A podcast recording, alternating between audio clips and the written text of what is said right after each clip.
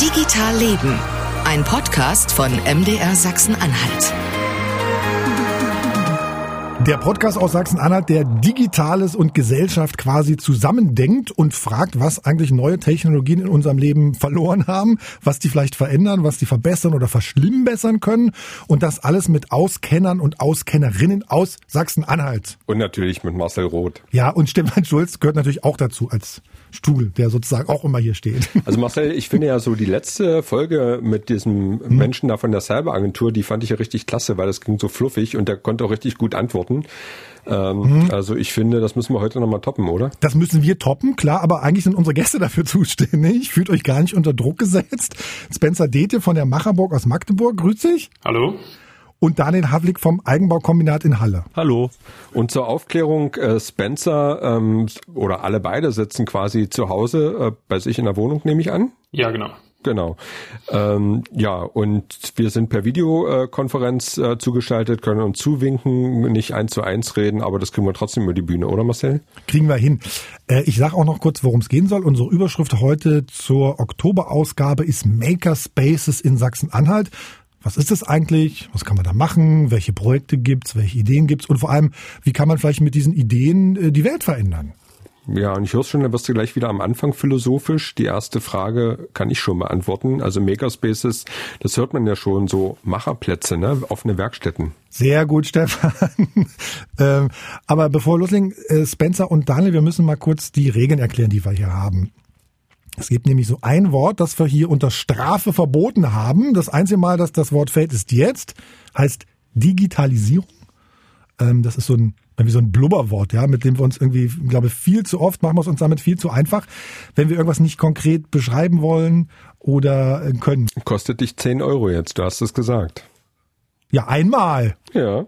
Das, Ach, das haben wir jetzt auch festgelegt, selbst wenn ich es einmal sage. Nee, schon gut. Also einmal durftest du das sagen, alles gut. Aber erklär's okay. nochmal, erklär's nochmal ganz kurz.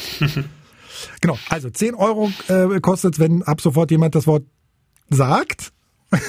du grinst, Stefan. Äh, wir sind derzeit bei 120, 120 Euro. Euro. Genau, wir haben gezählt. Und das Geld geht am Ende des Jahres, wird's gespendet. Und wohin es geht, darüber dürfen dann die Hörerinnen und Hörer abstimmen. Ja, und jeder Gast darf natürlich auch einen Vorschlag machen. Ähm, habt ihr schon einen, Daniel? Könntest du dir vorstellen, wohin das Geld gehen soll? Also außer an deine, dein Verein natürlich, ja? Ja, ich würde dann die Macherburg vorschlagen. ah, guck mal. Okay, Spencer, jetzt darfst du. Also ich würde es ja noch ein bisschen allgemeiner fassen, ähm, der Verbund offener Werkstätten, den würde ich dann vorschlagen. Ah, die große Kuschelrunde hier bei, bei Digital Leben. Ähm, ansonsten, wenn ihr als Hörer und Hörerin äh, Vorschläge habt, gern her damit. digitalleben.mdr.de und dann machen wir so eine kleine Abstimmung im Dezember auf mdrsachsen-anhalt.de. Schlage ich jetzt einfach mal vor. Machen wir einfach irgendwie. Ja, und dann diese E-Mail könnt ihr uns äh, auch immer schreiben, wenn ihr beispielsweise Ideen habt, worüber wir reden sollten, was wir uns anschauen sollten, welche digitalen, ich sag mal, Auskenner und Auskennerinnen wir aus Sachsen-Anhalt für die nächsten Folgen einladen laden sollten. So, dann jetzt also mal zusammentragen, was ist ein Makerspace, was macht ein Makerspace aus? Äh, ich würde, Daniel, willst du mal kurz losschießen, was ist ein Makerspace für dich? Ja, für mich ist ein Makerspace äh, die, die klassische Definition sozusagen, dass es halt ein offener Raum ist. Ähm, hm. Das heißt, er ist möglichst für alle Menschen zugänglich ähm, und dort gibt es eben äh, Maschinen und Werkzeuge, die man zu Hause nicht üblicherweise rumstehen hat.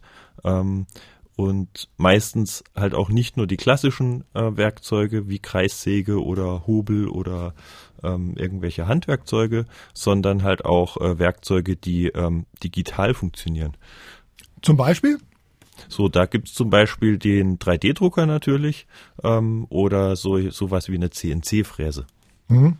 Spencer hat da was vergessen? Fällt dir noch was ein? Also was ich noch ergänzen würde, wäre, dass es halt auch darum geht, dass das Wissen über die Bedienung der Maschinen oder über das generelle Handwerk, also dass das halt auch bereitgestellt und geteilt wird. Äh, Marcel, muss ich mal kurz einhaken. CNC-Fräse habe ich gerade gehört. Das ist ja ein recht großes Teil, auch recht teuer. Wo steht denn das rum? Es gibt äh, auch relativ kompakte CNC-Fräsen. Also bei uns gibt's, äh, glaube ich, insgesamt drei Stück. Ähm, die Größen reichen von ungefähr, äh, passt auf ein A3-Blatt, würde ich sagen, ähm, bis hin zu ist zwei Meter lang, ein Meter breit, 1,50 hoch und wiegt 800 Kilo. Nicht schlecht. Vielleicht ganz kurz nochmal, was kann man alles Schönes mit fräsen? Ähm, ja, man kann ganz viele Sachen fräsen. Also man kann mit der kleinen könnte man zum Beispiel ganz gut so Platinen fräsen. Das heißt, äh, für eine elektronische Schaltung einfach so eine Platine, wie man es kennt. Ähm, da fräst man die Leiterbahn mit sowas. Ähm, die mittelgroße, die wir haben, die steht im Holzbereich. Damit kann man im Holz ausfräsen. So ungefähr bis zu 18 Millimeter Multiplex-Platten.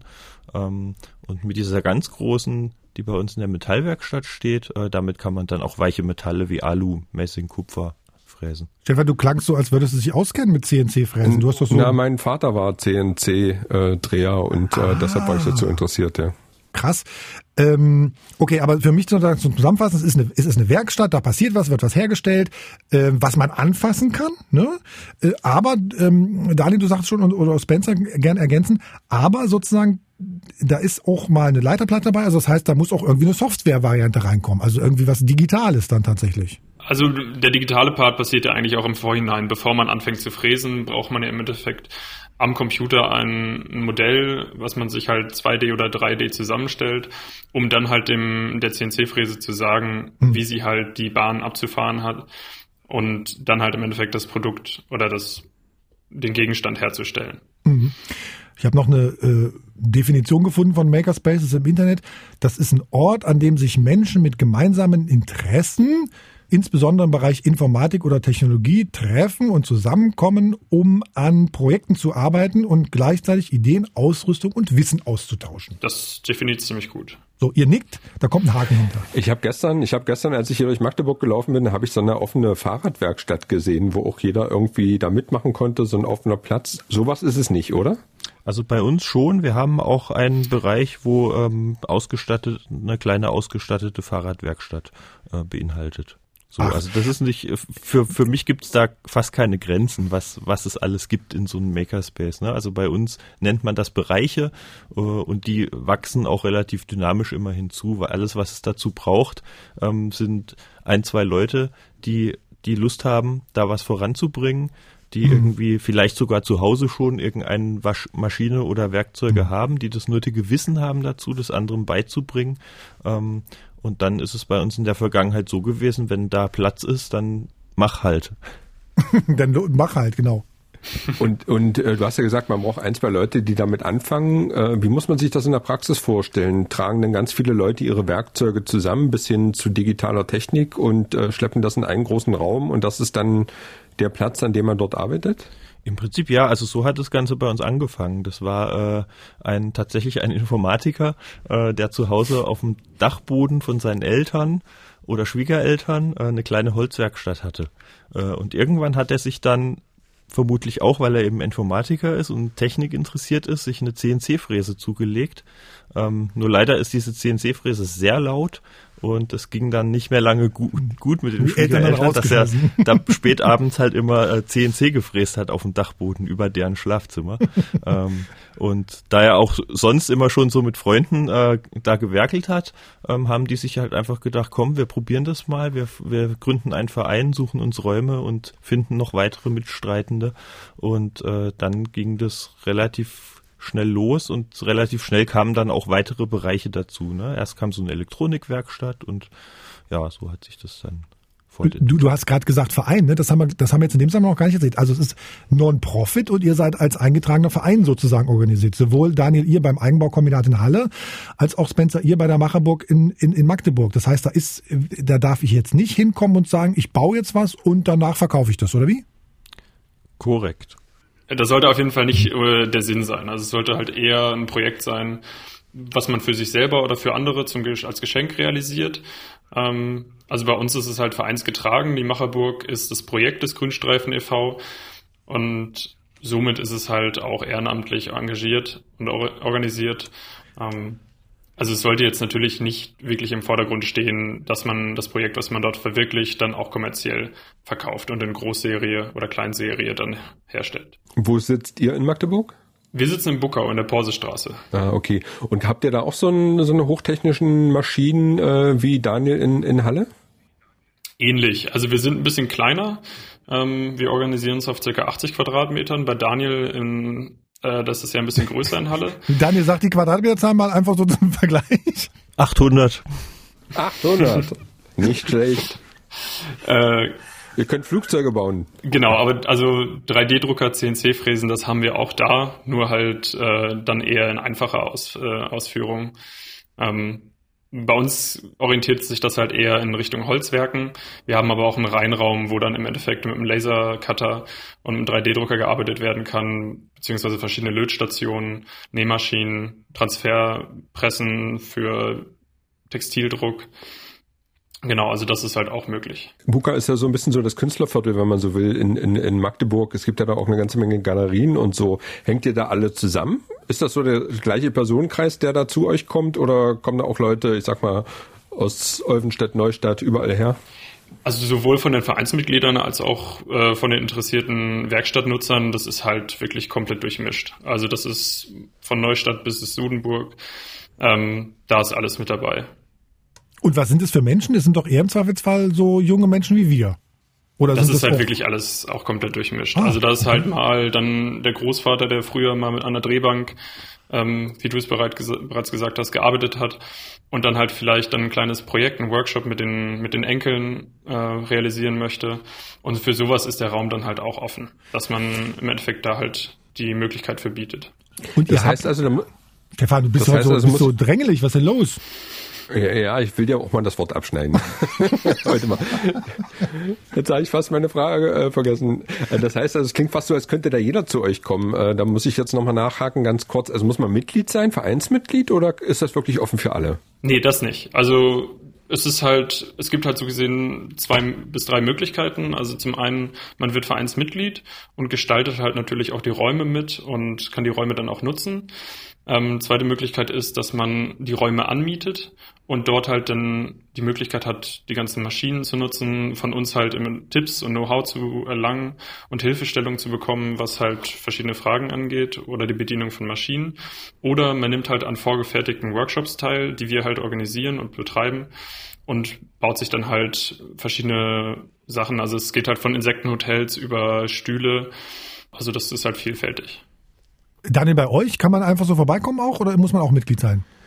Also wir haben tatsächlich auch einige offene Treffen. Da muss ich kurz ein bisschen ausholen. Also das Eigenbaukombinat ist ja in so verschiedene Bereiche gegliedert, wo dann auch verschiedene, ganz verschiedene Personengruppen jeweils dahinter stehen. Ähm, und da gibt es verschiedene Aktivitäten. Es gibt eben Bereiche, die veranstalten solche offene Treffen. Ähm, Beispiel dafür ist das Chaos-Treff vom Hackspace-Bereich, was jeden Dienstag um 19 Uhr stattfindet.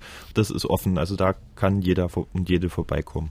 Und genauso gibt's auch noch andere Treffen, wo einfach offen für alle sind. Das heißt, es gibt in fast jedem Bereich irgendwie so regelmäßige Termine, wo sie eben auch für alle da offen sind, damit alle vorbeikommen können, sich helfen lassen können oder irgendwas machen können. Also das wäre so seine nächste Frage. Also wenn ich irgendwie einen kaputten Toaster habe, der Toaster wird, glaube ich, heute noch öfter auftauchen, äh, kann ich auch kommen mal.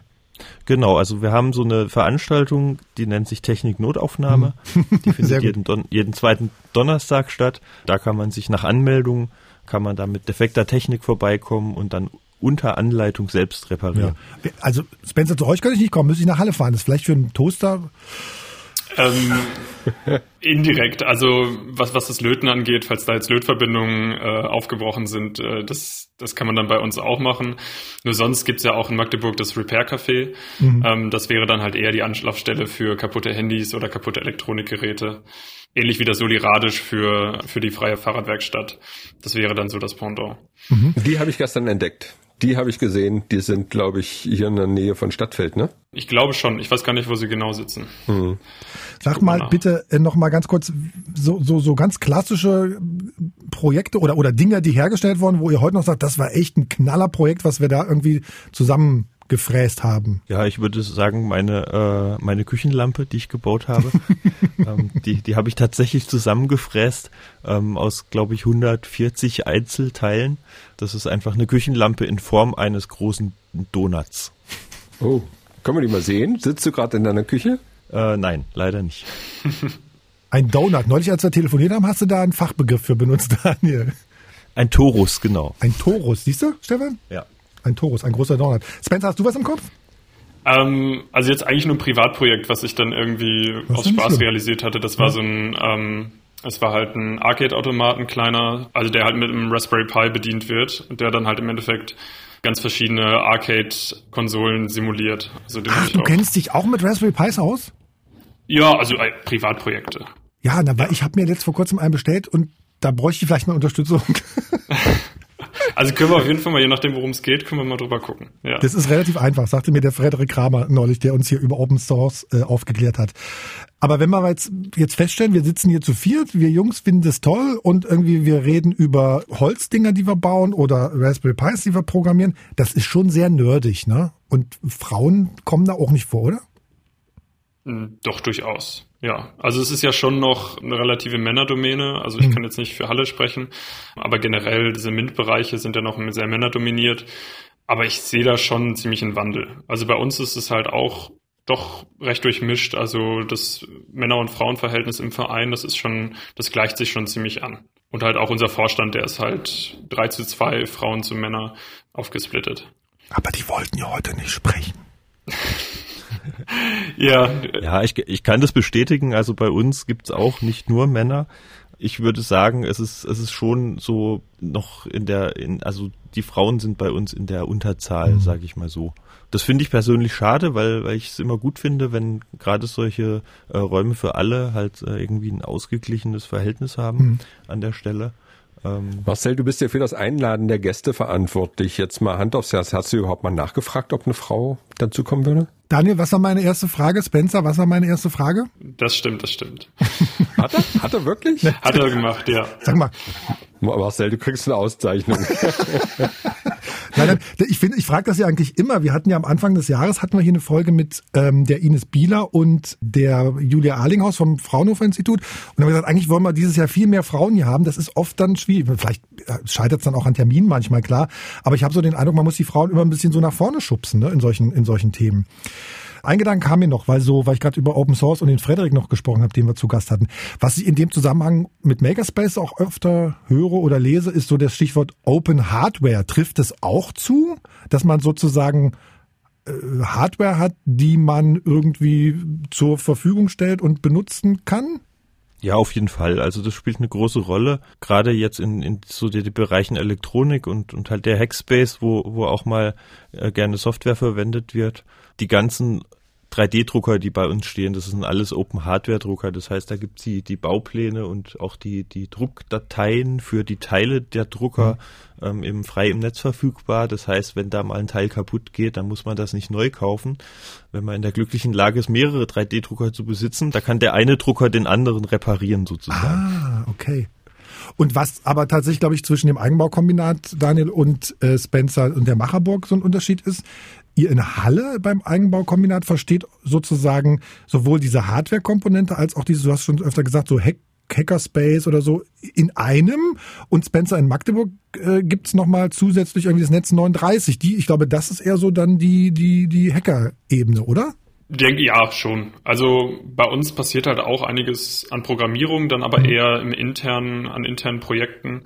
Also für IT ist da schon das Netz 39 halt, denke ich, der ehre Anlaufpunkt ähm, weil die da halt auch in Richtung Open Hardware noch besser mhm. ausgestattet sind. Äh, ich komme nochmal auf das, auf das Stichwort Toaster zurück. Ich lese gerade so ein, ah, so ein Mini-E-Book-Hacker für Anfänger sozusagen. Wie werde ich Hacker? Äh, kann ich euch gern äh, verlinken in den, in den Shownotes gleich.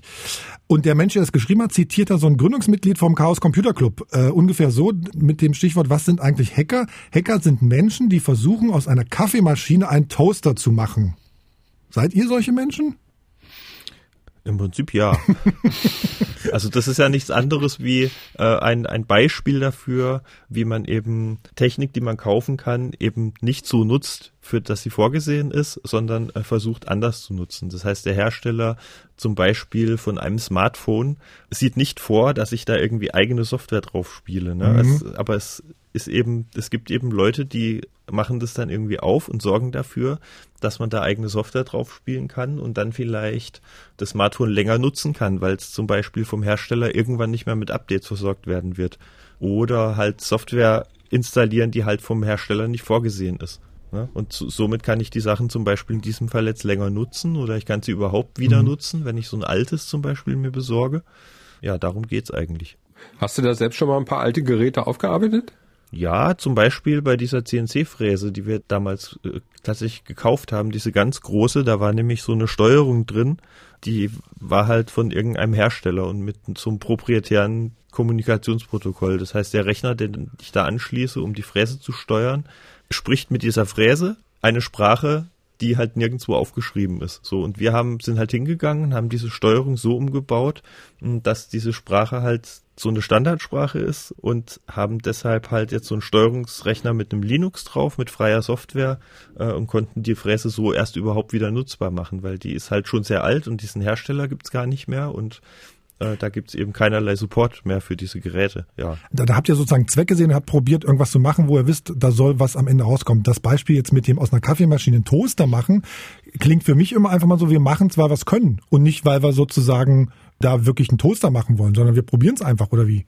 Ja, das gehört auch dazu, ne? Also oft werden Leute, die bei uns Dinge tun, gefragt, warum sie das tun und oft ist die Antwort einfach nur, weil ich es kann. ist so, ja? ja, ist so. Definitiv. Also. Okay. Warum sollte man sonst ein Kinderfahrrad zum Elektromotorrad umbauen? Weil man es kann. Ja. Und es gibt äh, in Sachsen-Anhalt auch noch äh, mehrere Beispiele, wo Leute sagen, wir können es einfach. Aber ich glaube sozusagen bei dem, was ich euch jetzt kurz vorstelle, da ist noch ein ganz, ganz bewusst was dahinter. Wir wollen damit auch was erreichen, ähm, nämlich an der Uni Magdeburg. Mein Name ist Toni Winkler und ich betreue die beiden Maker Labs Additiv Plus und das Fab Lab hier an der Otto von Gericke Universität in Magdeburg. Ähm, wir haben hier an der Uni acht Maker Labs und die reichen halt tatsächlich ähm, von der Medizintechnik über die E-Mobilität bis hin zu Industrie 4.0 Anwendungen und auch, sage ich mal, Finanztechnologie, Elektronikfertigung. Also da sind wir hier sehr weit aufgestellt. Also das FabLab ist sozusagen das Fabricational Laboratory. Das muss man sich vorstellen wie eine Prototypenwerkstatt. Die steht jetzt speziell den Studierenden und auch wissenschaftlichen Mitarbeitern in Sachsen-Anhalt zur Verfügung. Die Leute können hier dann ihre Ideen praktisch in die Tat umsetzen. Also wir haben hier Drehmaschinen, Fräsmaschinen, Wasserstrahlschneidanlage, dann natürlich alles, was das Thema 3D-Druck angeht, bis hin zum Selective Laser Melting. Also man kann hier auch Bauteile additiv äh, in Metall herstellen. Ähm, der Hintergrund hinter diesen Maker Labs hier an der Uni oder generell Inkubatoren heißen die in Sachsen-Anhalt, ist ja, dass man sozusagen Ausgründungen aus der Uni fördert. Wir haben dann hier in Zusammenarbeit mit dem Transfer- und Gründerzentrum eben auch die Möglichkeit, Gründungsinteressierte weiter zu fördern. Ein Projekt, was mir jetzt spontan einfallen würde, was auch hier im FabLab mitbearbeitet wurde, wäre zum Beispiel Trenux. Also das Team von Trenux hat einen Fahrradanhänger entwickelt. Man kann den immer dabei haben, weil man den, wenn man den zusammengeklappt hat, auf den Gepäckträger tun kann. Die haben dann sich einen Investor gesucht und haben dann auch eine große Kickstarter-Kampagne gemacht. Die haben sich tatsächlich ausgegründet. Die sind auch hier in Magdeburg ansässig und vertreiben jetzt ihren Fahrradanhänger. Also nicht jede Idee geht natürlich in eine Gründung, aber ich sag mal, wenn man es nicht ausprobiert, dann weiß man halt auch nicht, ob das nicht vielleicht doch in der Existenzgründung enden kann. Ja. Ich denke tatsächlich, dass es ein sehr gutes Konzept ist, weil es auch einfach, sage ich mal, auf die Gesellschaft einen Einfluss hat. Ich würde auch sagen, dass es die Region auch fördert, wenn Menschen halt die Möglichkeit haben, ihre Ideen in die Tat umzusetzen. Ganz klar. Was ich mir zum Beispiel vorstellen könnte, wäre, ähm, dass man zum Beispiel, wenn man jetzt Repair-Cafés zum Beispiel anbietet, dass man da halt auch Leute älteren Semesters irgendwo unterbringen kann, die dann vielleicht auch mit ihrer beruflichen Erfahrung anderen Menschen helfen können. Da haben wir es wieder, Stefan. Jetzt werde ich philosophisch. Einfluss auf die Gesellschaft kann so ein Makerspace haben. Ähm, Spencer würde und, und Daniel würde sowas unterschreiben? Also wie kann denn so ein Einfluss aussehen auf die Gesellschaft?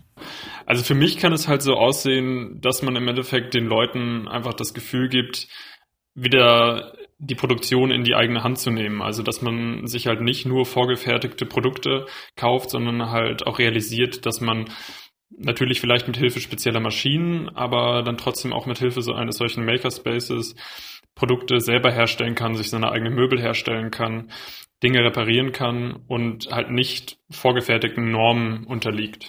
Wie siehst du das, Daniel? Ja, also was für mich da auch noch eine Rolle spielt, sind eben so Projekte, die dann, dass es eben ein Ort ist für Menschen, die sich engagieren wollen ähm, und da dann eben wieder weitere Projekte draus entstehen. Äh, wir haben jetzt zum Beispiel einmal in diesem Jahr alte Computer recycelt und die Familien zur Verfügung gestellt, kostenlos, die halt keinen Computer zu Hause haben, was halt in diesem Lockdown äh, relativ wichtig war. Ich bin immer noch bei diesem Toaster, ne? ich bring dir mal einen äh, mit beim nächsten Mal.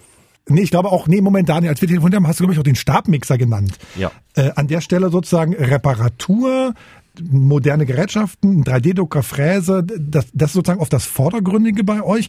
Und an der Stelle finde ich, wo man sagt, hier der Stabmixer oder den Toaster, den ich eigentlich normalerweise wegschmeißen würde, ich bringe den aber zu euch und wir reparieren ihn zusammen.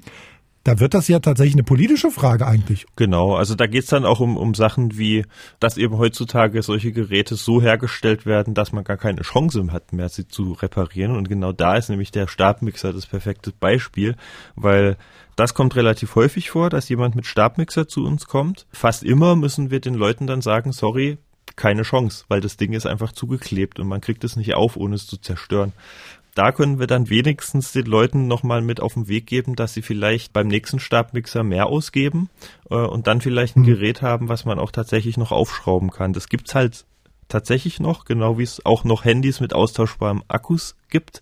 Aber es gibt halt sehr wenige davon. Deswegen muss man schon genau wissen, was man da kauft, mhm. äh, um dann halt am Ende auch ein nachhaltiges Produkt in der Hand zu haben, was man dann auch wieder selbst reparieren kann. Und ansonsten kommt man mit der Kürbissuppe eben zu euch und dann baut er irgendwas schnell drunter unter einem, unter einem, unter einer Bohrmaschine oder sowas. Geht ja auch wenn der Stabmixer. Ja, wir haben zur Not ab und zu auch mal einen Topf Kürbissuppe im Kühlschrank, also so ist es nicht. und wenn man es klein kriegt.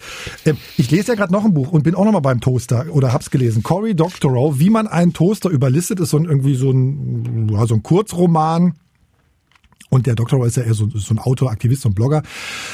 Und in diesem Roman schreibt er, äh, wie Geflüchtete in Sozialwohnungen unterkommen. Die, diese Sozialwohnungen haben so Küchengeräte, die nur funktionieren, wenn sie mit bestimmten Produkten genutzt werden, ne? die der Hersteller freigibt. Also der Toaster geht nur mit einer bestimmten Brotsorte, die Waschmaschine nimmt nur bestimmte Waschmittel, die Kaffeemaschine nur bestimmte Kaffeekapseln äh, und der Aufzug im Gebäude bedient zuerst die Menschen, die keine Sozialwohnung haben. Ne? Das ist diese Kopierschutz, Intellectual Property irgendwie auf die Spitze geschrieben. Und die Bewohner der Sozialwohnung fangen dann natürlich an, diese Gerätschaften zu hacken. Sind solche ich sag mal, solche Vorstellungen, solche, solche, na, ich will es nicht Dystopien nennen, aber das ist ja was, was durchaus, die Kaffeekapseln gibt's ja, ne? Sind, ist das sozusagen ein Grund für euch, das zu machen, was ihr macht? Oder auch ein Grund?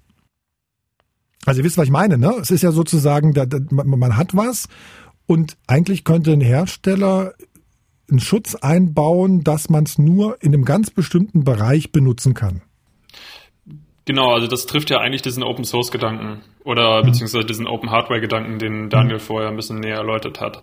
Also dass man da schon wirklich gezielt entgegenwirkt und versucht, Open Source Projekte oder Open Source Produkte zu fördern, bei denen halt dann nicht, wie beispielsweise beim 3D-Drucker 25 Jahre ein Patent drauf liegt, was dann halt erst irgendwie Anfang mhm. 2000 da geöffnet wird, dass man da halt einfach direkt, wirklich direkte Förderung oder direkte Angriffspunkte hat.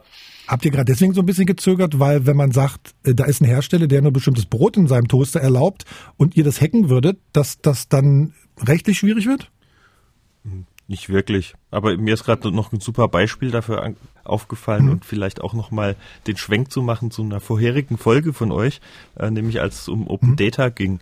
Da ist es ja tatsächlich das Gleiche. Ich habe eine App, sagen wir mal, um Straßenbahninformationen anzuzeigen. Ne? Der greift auf Daten zu, die aber nicht Open Data sind. Aber trotzdem ist es halt möglich, das irgendwie sich anzuschauen, was da kommuniziert wird über die Server und dann letztendlich das zu untersuchen und dann selber wieder Programme zu schreiben, die diese Daten benutzen. Ne? Das ist genau das. Also wenn, wenn halt alles Open Data wäre sozusagen, wenn öffentliche Daten öffentlich wären, dann würde das auch dafür sorgen, dass eben viel mehr damit gemacht werden kann.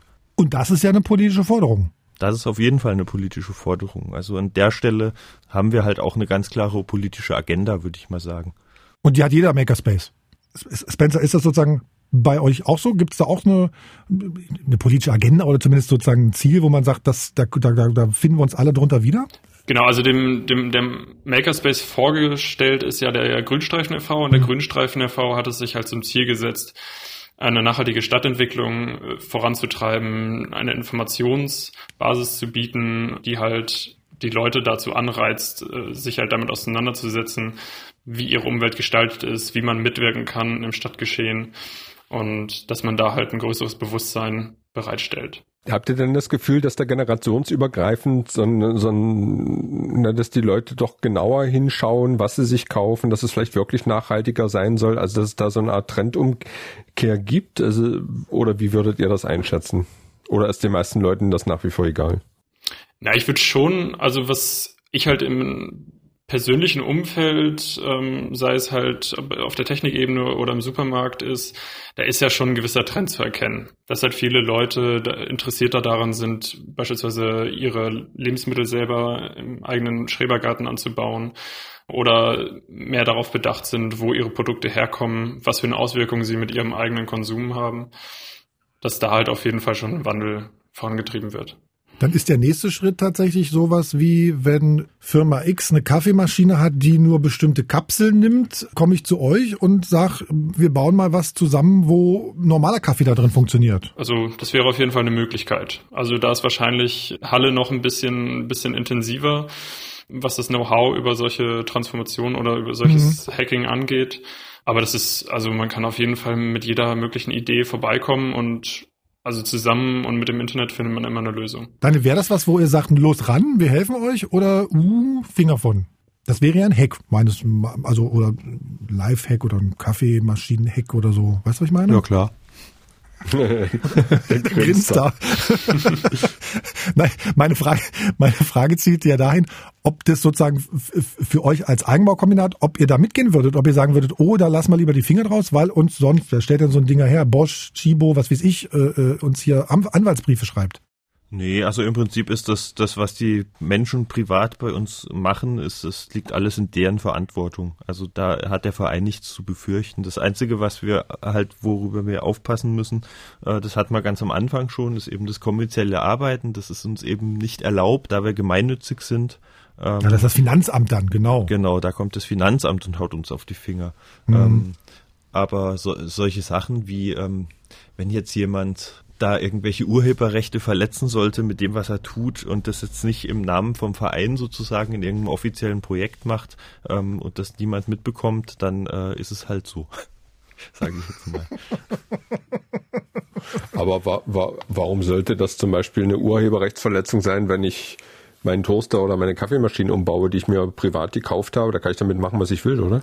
Da kann man auf jeden Fall machen, was man will. Das ist, das ist logisch. Ne? Du hast total recht. Aber das Lustige ist ja, das ist ja oft, die, die, die Firmen nennen das ja nicht mehr Urheberrecht, sondern die nennen es Intellectual Property. Und ja. da kann ja jeder Scheiß drunter fallen. Ja. Oder? Also, Sehe ich das falsch? Was bei uns tatsächlich vorkommt und, und worauf wir auch immer Lust haben, ist äh, der Weg andersrum. Wenn nämlich die Hersteller, äh, und das passiert ganz oft, zum Beispiel in ihren Produkten Open Source Software verwenden und zum Beispiel sich nicht an die Lizenzbedingungen halten. Das merkt man meistens schon daran, dass die Lizenz nicht dem Produkt beiliegt. Und wenn wir dann zum Beispiel feststellen, dass auf einem Mischpult ein Android-Betriebssystem läuft, ähm, wo Sachen installiert sind, die definitiv unter der GPL stehen, es dem Produkt aber keine GPL-Lizenz beiliegt, äh, dann schreiben wir schon mal eine E-Mail an den äh, Hersteller und äh, bitten um die Herausgabe des Quelltexts. Und geantworten die? Schickt ihr die Anwälte? Ja, das ist noch, das ist noch in der Mache. Also das geht da um die Firma in den USA, da dauert es auch immer ein bisschen länger. Ah, okay. Da war noch nicht hier Könnt ihr euch ein paar Mischpulte schicken lassen? Nee, das war Blödsinn. Das war Quatsch. Also eine Frage hätte ich noch, äh, vorhin war ja die Rede, dass auch ältere Leute kommen. Wie ist denn das so bei Kindern? Äh, führt ihr die so ein bisschen so auch an die Technik heran oder ist das nicht so euer Ding? Also bei uns auf jeden Fall auch. Also das ist dann halt eher Workshop geleitet, also dass man halt im Endeffekt beispielsweise viele Produkte ähm, schon vorfertigt, die die Kinder dann halt noch zusammenstecken, zusammenleimen, bisschen runterschleifen. Also das ist jetzt natürlich keine Arbeit an der Kreissäge, aber man zeigt den Kindern halt schon, wie eine CNC-Fräse funktioniert oder wie der 3D-Druck im Endeffekt aussieht, wie sich halt so ein kleiner 3D-gedruckter Hund dann Schicht für Schicht aufbaut. Und die sind da begeistert, oder? Wenn der Hund sich in 3D aufbaut.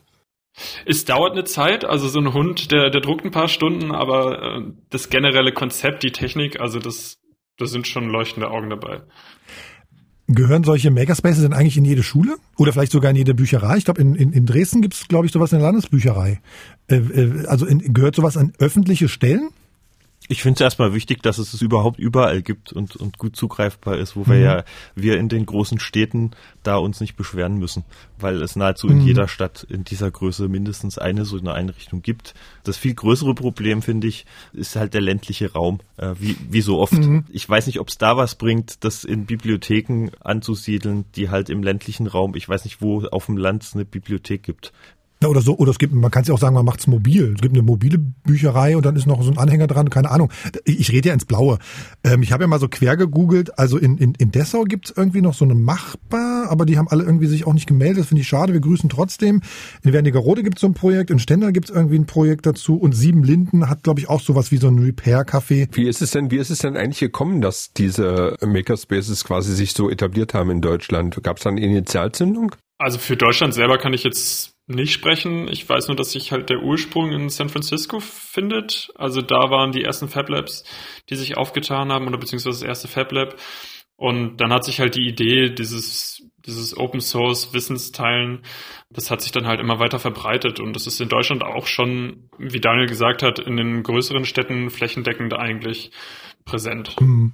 Und, und steht ihr denn untereinander in irgendeinem Kontakt? Gibt es irgendwie ein Netzwerk? Daniel Spencer seid ihr, ich meine, ihr seid aus Sachsen-Anhalt, die zwei großen Städte, dann müsste man ja sagen, wir treffen uns irgendwie einmal im Jahr oder was?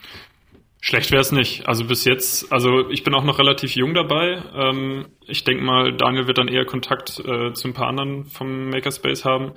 Aber so direkten Austausch hatten wir jetzt, glaube ich, noch nicht. Ja, das, das passiert, wenn dann so projektbasiert. Also ich kann mich erinnern, es gab mal ein Projekt, da ging es um LoRaWAN. Äh, Mhm. Da gab es zumindest mal so Gespräche untereinander und äh, ja, man kennt sich halt.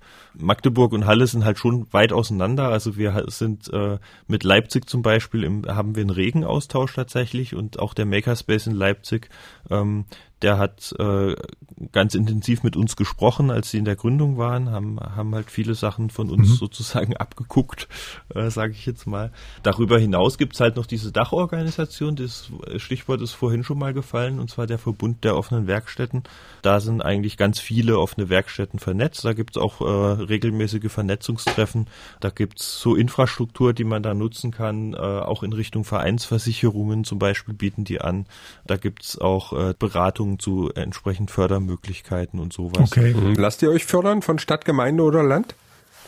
Also wir haben keine strukturelle Förderung, das heißt, wir haben nichts, was uns irgendwie die laufenden Kosten äh, sichert. Und eigentlich ist es auch Konsens bei uns, dass wir das gar nicht wollen, weil wir wollen nicht abhängig sein, so dass uns niemand den Geldhahn einfach zudrehen kann. Ähm, aber natürlich für größere Anschaffungen, wenn neue Bereiche entstehen, wo wir Werkzeuge und Maschinen brauchen, da kommt es dann schon mal vor, dass wir Förderanträge schreiben, äh, ganz unterschiedliche. Und Spencer, bei euch, lasst ihr euch, habt ihr eine Förderung oder, oder wollt ihr oder macht ihr? Ebenfalls, also wie Daniel gibt's hier keine strukturelle Förderung von der Stadt, aber das ist halt natürlich, können halt Förderanträge für bestimmte Projekte, wie beispielsweise ähm, Magdeburg 2025. Da hatten wir das Stadtgrünprojekt vom Grünstreifen und da gibt's dann natürlich auch Fördergelder, die halt genutzt werden, um so ein Projekt zu realisieren. Und das trägt dann halt auch den Verein mit. Aber größtenteils ist es dann doch durch Mitgliedsbeiträge und durch die Einnahmen, beispielsweise über Workshops oder die Werkstattnutzung. Also darüber trägt sich das dann am ehesten. Eins müssen wir mal noch ganz kurz klären, weil da haben wir, wir reden die ganze Zeit so mit euch so in so einer Funktion. Ne? Ihr seid ja auch Menschen. Was macht ihr denn eigentlich normalerweise, wenn ihr nicht sozusagen an der CNC-Fräse steht? Spencer. Also ich bin eigentlich Student für Economic Policy Analysis, also volkswirtschaftliche Politikanalyse. Das ist eigentlich eher tendenziell würde man denken, ein bisschen, ein bisschen fernab von dem, was ich da im Makerspace mache. Aber es geht schon noch in eine ähnliche Richtung. Also, dass man halt im Endeffekt beispielsweise versucht, auf politischer Ebene die Wirtschaft in eine gewisse Richtung zu lenken. Dass Bosch eben auch nicht nur irgendwie äh, unreparierbare Stabmixer herstellt. Genau, also das ist halt, dass man da halt beispielsweise die Kreislaufwirtschaft stärker fördert und somit halt ähm, Eine bessere Welt schafft. Im Idealfall, ja. Also das ist auf jeden Fall das Ziel. Und du Genau. hast mir aber, als wir telefoniert haben, hast du mir erzählt, du, es war auch ein Grund für dich, in Magdeburg zu studieren, weil es diesen Makerspace hier gab. Genau, also ich war halt, das ist noch eine andere Geschichte, aber ich, ich wollte halt äh, in eins der neuen Bundesländer ziehen und hatte mich in verschiedenen Städten umgeguckt, auch in Leipzig, hatte mir da auch den Makerspace angeguckt. Aber als ich dann in Magdeburg war und den André Holstein vom Grünstreifen e.V. getroffen hatte im Makerspace, weiß ich nicht, er hatte halt so blühend vom, ne, von der Macherburg erzählt und äh, das war auf jeden Fall ein schönes Gefühl und hat mich dann auch zusätzlich noch bestärkt, hier hinzuziehen, nach Magdeburg. Ja. Stefan, hörst du das? Ja, super, oder? Guck, mein Magdeburg ist so eine schöne Stadt. Ja. Ich sag ja auch immer, du sollst herziehen. Ich bin hier. Ich bin, guck mal, ich bin so hier im Studio. Aber immer auf der Flucht. Äh, Daniel, du, was machst du eigentlich, wenn du nicht fräst oder druckst? Ich bin Softwareentwickler. Ah. In Halle auch. Schon Genau. immer gewesen. Kommst du aus Halle? Nee, nicht ursprünglich. Das wollte ich gerade sagen, das hört man gar nicht. Ich bin sozusagen auch, auch im, äh, fürs Studium damals in den Osten gezogen. Guck mal, siehst du, das ist irgendwie hier, man hat hier alle Freiheiten, hier gibt's Platz, man kann Makerspaces aufmachen. Ja, das heißt ja auch super. der wilde Osten. Ist doch ganz logisch, Marcel, oder? was ist denn euer nächstes Projekt, äh, Daniel, wenn wir einfach nochmal nach vorne schauen? Jetzt haben wir gesagt, was ihr gemacht habt und was ihr macht. Aber was ist denn so das nächste große Projekt, worauf äh, du dich freust? Ich würde mich gerne auf ein Projekt freuen, aber momentan habe ich, äh, habe ich nichts wirklich vor. Ab und zu bastel ich mal irgendwas Spontanes, aber ich bin halt auch so, so relativ tief in die Organisation vom Verein eingebunden, dass eben meine Zeit nicht immer ausreicht, um meine eigenen Projekte da umzusetzen. Also du bist jetzt sozusagen Sacharbeiter geworden. Genau sozusagen. Okay. Spencer, bei dir? Habt ihr ein Projekt vor, was, was Tolles, weil man mal so in die Zukunft schaut? Äh, In der Macherburg, das ist jetzt auch ein bisschen kurz auf Eis durch die Pandemie, aber demnächst soll in Buckau ein öffentlicher Bücherschrank entstehen. Hm. Und da hatten wir jetzt ein paar Konzeptideen gesammelt und wollen das dann halt über den Winter fertigstellen, sodass es halt zum Frühjahr, dass er halt aufgebaut werden kann. Ah, cool. Also das Eigenbaukombinat an sich hat auch gerade schöne Projekte noch vor. Da kann ich vielleicht mal eins nennen. Ähm, wir werden demnächst anfangen, eine Solaranlage aufs Dach zu bekommen. Ah, Ähm, die haben wir jetzt auch gefördert bekommen. Die ist so dimensioniert, dass es also hoffentlich ausreicht, um uns autark zu versorgen. das heißt, dann habt ihr die Paneele, kauft ihr und sozusagen diesen Stromumwandler baut ihr, lötet ihr selber zusammen. Nee, das gibt's ja alles fertig schon zu kaufen, ne? nee, nee. Genau. Also das, das wird, das muss halt richtig gemacht werden, weil das auch aufs Dach kommt und so. Das heißt, es wird dann auch eine Firma ausführen, äh, die vom Fach ist. Genau. Wir haben ja schon jetzt für alle Magdeburger, wissen wir ja, wo die Macherburg ist, da hat der Stefan vorhin für gesorgt. Äh, Daniel, die, das Eigenbaukombinat ist ja sehr zentral in Halle, habe ich mir sagen lassen. Nämlich wo? Das ist in der Landsberger Straße. Das ist äh, keine 100 Meter vom Bahnhof entfernt. Siehst du, wenn wir uns mal wieder nach Halle trauen, klingeln wir da mal. Äh, ich würde sagen, zum Ende dürft ihr mal jeder noch, Daniel und Spencer, so eine Einladung aussprechen, warum man denn zu euch kommen sollte und warum vor allem auch mal die Frauen zu euch kommen dürfen. Sollen, müssen, können. Also wenn ihr jemanden begeistern wolltet für, für so ein Makerspace, äh, was würdet ihr dem denn sagen, Spencer? Was ist so cool daran? Was mich halt auch damals persönlich fasziniert hat, ist im Endeffekt, dass einem die Hürde genommen wird, größere Projekte anzugehen, die man nicht nur mit dem Schraubendreher zu Hause angehen kann, sondern dass einem halt, wie vorher erwähnt, verschiedenste Geräte, auch professionelle Geräte zur Verfügung gestellt werden und halt das Know-how der Mitglieder, die einem, die einen halt anleiten können, einfach mal ein paar Küchenschränke zu konzipieren und umzusetzen, zu bauen und ähm, das geht von klein bis groß. Also sei es halt wirklich nur das kleine Rädchen, was man drucken will, um seinen Mixer zu reparieren oder sei es halt wirklich eine ganze Einbauküche, die man sich halt selber gestalten möchte. Also ihr nutzt auch so ein bisschen die Schwarmintelligenz, wenn ich das alles so richtig verstanden habe. Daniel, warum brennst du so dafür, dass du sogar die Schreibtischarbeit jetzt machst? Ähm, ich würde sagen, äh, komm zu uns, wenn du wissen willst. Komm zu uns, wenn du noch nicht weißt, was du machen willst. Ah, Weil wenn man zu uns kommt wegen irgendwas, sei es jetzt 3D-Druck oder sowas, äh, dann geht man meistens wieder raus und kommt das nächste Mal wieder und findet sich in ganz anderen Bereichen wieder, weil man eben erst alles sozusagen entdeckt, was es da für Möglichkeiten gibt. Klingt toll. Ich glaube, ich komme auch mal vorbei.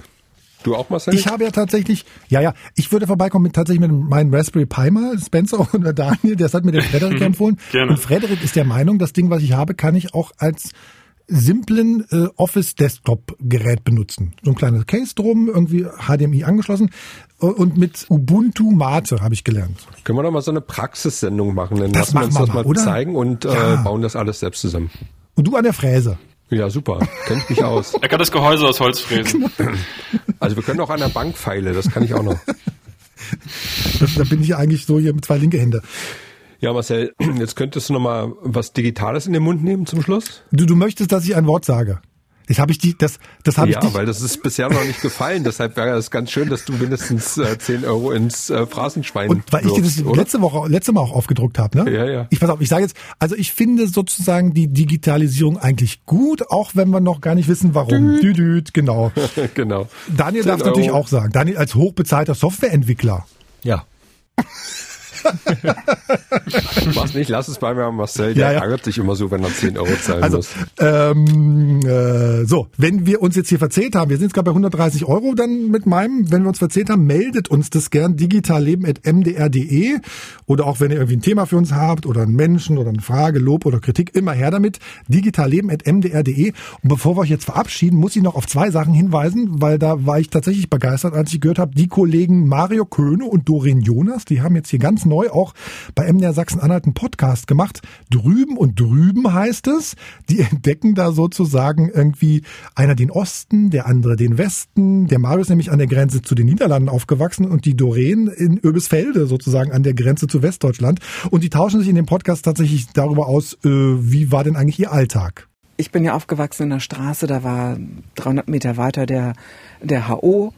Und da ist man halt hingegangen, wenn man was brauchte. Also so Großeinkauf, wie wir das heute kennen, das, das hat man da nicht gemacht. Das heißt, ihr musstet irgendwie alle zwei Tage oder jeden Tag los und irgendwie was ja, so alle paar. Tage. Das war aber nicht schlimm, weil man hat ja auch gar nicht so eine Masse gekauft. Gab ja auch gar nicht so viel. Ich erinnere mich, dass es früher die Aldi-Angebote immer zum Mittwoch gab. Und dass meine Mutter immer mittwochs irgendwie los ist, um einzukaufen, weil es da die neuen Angebote beim Aldi gab. Na, und Angebote gab's oder Anzeigen für Lebensmittel, kann ich mich nicht dran erinnern. Das gab's, das gab's nicht. Wieso auch? War ja eigentlich, äh, es änderte sich ja nichts. Der Ja. Preis war ja fe- fest. Von drüben und drüben. Jugendjahre in Ost und West.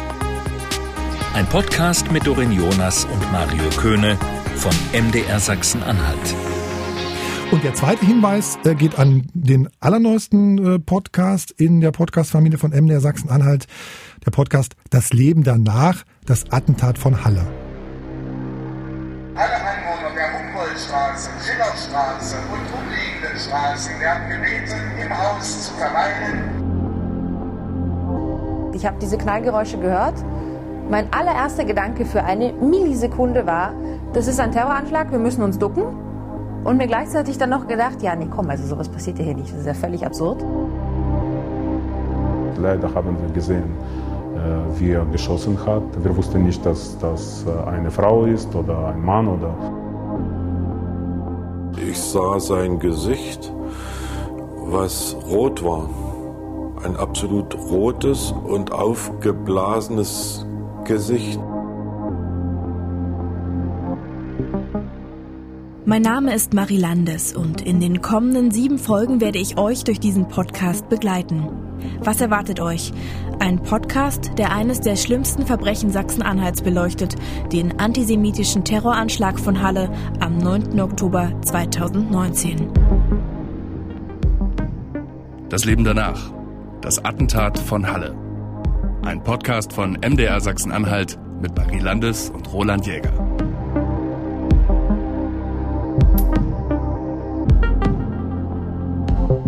Also all das als äh, Hörempfehlungen für euch alle, für euch hier sozusagen, die wir uns jetzt hier per Videokonferenz zusammengeschaltet haben und für alle Hörer.